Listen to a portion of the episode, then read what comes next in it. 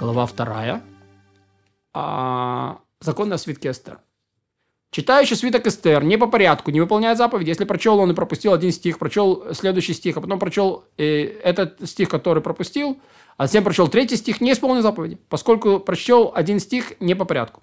А как следует читать? Начать со стиха, который пропустил, и прочесть по порядку.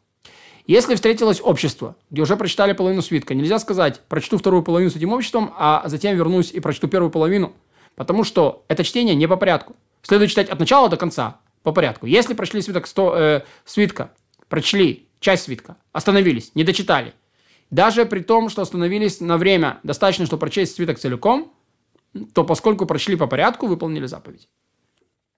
Да, то есть сделали большую паузу в течение э, чтения свитка. А читающий свиток наизусть не выполнил свои обязанности. Иноязычный, прослушавший свиток, написанный на святом языке, святым письмом, даже если он не понял, о чем там говорится, выполнил свою обязанность. Если свиток написан по-гречески, и он слушал его чтение, исполнил заповедь, даже не знает этого языка, даже если слушатель говорит только на иврите. Если свиток написан на арамейском и на другом нееврейском языке, только знающий язык может исполнить свою обязанность, прочитав его. Итак, если свиток написан на другом языке, но если он написан на иврите, а его прочитали по-арамейски, говорящему по-арамейски, то не, понятно, что не исполнили обязанность, поскольку получается, что прочли наизусть. А, поскольку читающий не исполнил свою обязанность, не исполнил и слушающий. Читающий свиток без намерения не исполняет свою обязанность. Например, кто-то переписывает свиток, толкует его или поправляет буквы и настраивает сердце свое. И настраивает сердце свое исполнить заповедь этим прочтением. Исполняет. Окей? Okay? Вот. Значит, это без намерения. А, однако, значит, тот, тот, кто толкует его и имеет это в сердце, то выполняет. Если же он не настраивает сердце свое, не исполняет. Тот, кто читает и дремлет, исполняет заповедь, коль скоро не засыпает совсем. Настраивающий сердце свое во время переписывания свитка Эстер выполняет заповедь. О ком это? О том, кто настраивается исполнить заповедь прочтения, чтения, прочтения, читая свиток, с которым он переписывает. Но если он настраивается исполнить заповедь, читая с того, который сам пишет, не исполняет заповеди, поскольку можно выполнить эту заповедь, лишь читая свиток, полностью написанный на время чтения. Читающий свиток и ошибающийся при чтении, читающий не точно исполняет заповедь, поскольку не придираются к его прочтению. Кто-то читает стоя или сидя, исполняет заповедь. Даже если это публично. Но читать сидя публично не следует изначально из уважения к обществу. Если прочли его двое или даже десять человек, как один, исполнили заповедь. Читающие, слышавшие от этих читавших и могут э, читать взрослые с ребенком даже публично. Не читают публичный свиток Эстер, находящийся среди других писаний. Если прочли, исполнили заповедь. Только если свиток больше других листов или меньше, чтобы был он выделен. Но в одиночестве может читать такой свиток, даже если он не больше и не меньше, исполнить таким образом заповедь.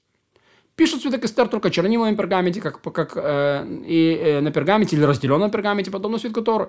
Если э, написали его соком чернильных орешков или купоросом, он годен. Если написали его другими красителями, не годен. И требуется в нем разметка строк, как в самой Торе. То есть расчертить его. Но не нужно выделывать кожу специально ради его написания. Если же написал он на бумаге или на невыделенной коже, невыделанной коже, и если его написал не еврей или неверующий, он не годен. Если в свитке есть размытые или разорванные буквы, но их форма различима, свиток годен, даже если в большинстве букв есть изъян. Если форма букв неразличима, но большая часть свитка цела, он годен. Если нет, не годен. И читающий по нему не исполняет заповедь. Если писец выкинул, писец выкинул а некоторые буквы или стихи, а читающий свиток прочитал их наизусть, заповедь выполняют и он, и слушатель. Весь свиток должен быть шит так, что все кожаные листы становятся одним свитком. Шивают его жилами, подобно свитку Тора. А если шили, сшили не жилами, не годен. Но не обязательно прошивать вдоль всего листа, как у свитка Торы. Даже если сделали жилами три стежка в краю листа, и три стежка посередине, и три стежка в другом краю, годен, поскольку свиток называется письмом. И должен читающий произносить имена десяти сыновей Амана и слово десять на одном дыхании, чтобы повестить весь народ, что все были повешены и убиты вместе. И принято во всем народе Израиля, что читающий свиток разворачивается его, разворачивает его, читая как письмо, чтобы показать чудо, когда заканчивает чтение, снова сворачивает свиток и благословляет. В оба эти дни 14-15 запрещено оплакивать, поститься, где бы ни находился э, человек, как жителям больших городов, так и устраивают праздники только 15 как жителям селений, которые устраивают только 14 В оба эти дня числа запрещено оплакивать мертвых, поститься, как в первый адар, так и во второй, жителям деревень, которые читают свиток Эстер раньше, во второй или в пятый день недели, как мы сказали, предшествующий Пурим, разрешено оплакивать и поститься в день своего чтения, но запрещено оплакивать мертвых, поститься в эти два дня, даже если они в них не читают. Заповедано 4 числа для жителей деревень, селений 15 числа для жителей больших городов, чтобы у них были днем веселья, пира, чтобы рослали не гостинцы, друзьям, подарки бедным. В эти дни разрешается совершать работу, несмотря на это не годится работать в этот день, потому что, сказали мудрецы, каждый совершает работу в день Пурима, вовеки не увидит знак благословения. Если жители деревень прочитали раньше времени, во второй или пятый день, и раздали деньги бедным в, это, в день своего чтения, не исполнили заповедь. Но веселье и пир следует устраивать именно 14 -го. А если устроили раньше, не исполнили заповедь. А устроивший трапезу э, Пурима ночью, не исполнил своей заповеди. Именно должны быть дни.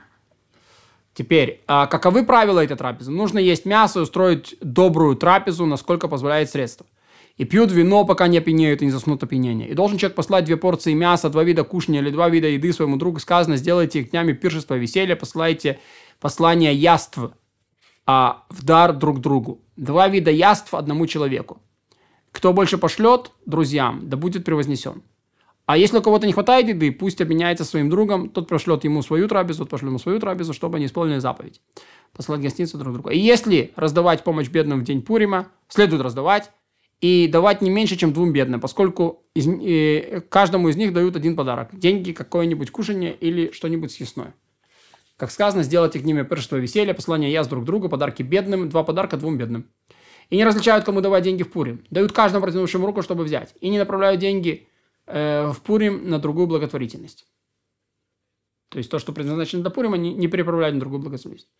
А лучше человеку умножить дары беднякам, чем умножить свою трапезу и, раз, и разосланные гостиницы друзьям. Ведь нет большей и прекраснейшей радости, чем веселить сердца бедняков, сирот, вдов, пришельцев. Веселящие сердца их несчастных подобен шхине, как сказано. Ибо так говорит Всевышний, возвышенный и превознесенный, существующий вечное святое имя Его. Высоком священном обитаю я, но с тем, кто сокрушен и смирен духом, чтобы оживлять дух смиренных, оживлять сердце сокрушенных. Все книги пророков, все писания будут отменены во времена Машеха, кроме свитка Эстер, ведь он будет существовать подобно пятикнижию Торы и закону устной Торы, которые не будут отменены никогда. Несмотря на это, что всякая память о бедствиях пройдет, как сказано, ибо забыты горести прежние, и скрылись они от глаз моих, ни Пурима никогда не отменятся. Написано, и дни не будут отменены среди иудеев, память о них не исчезнет у потомков их.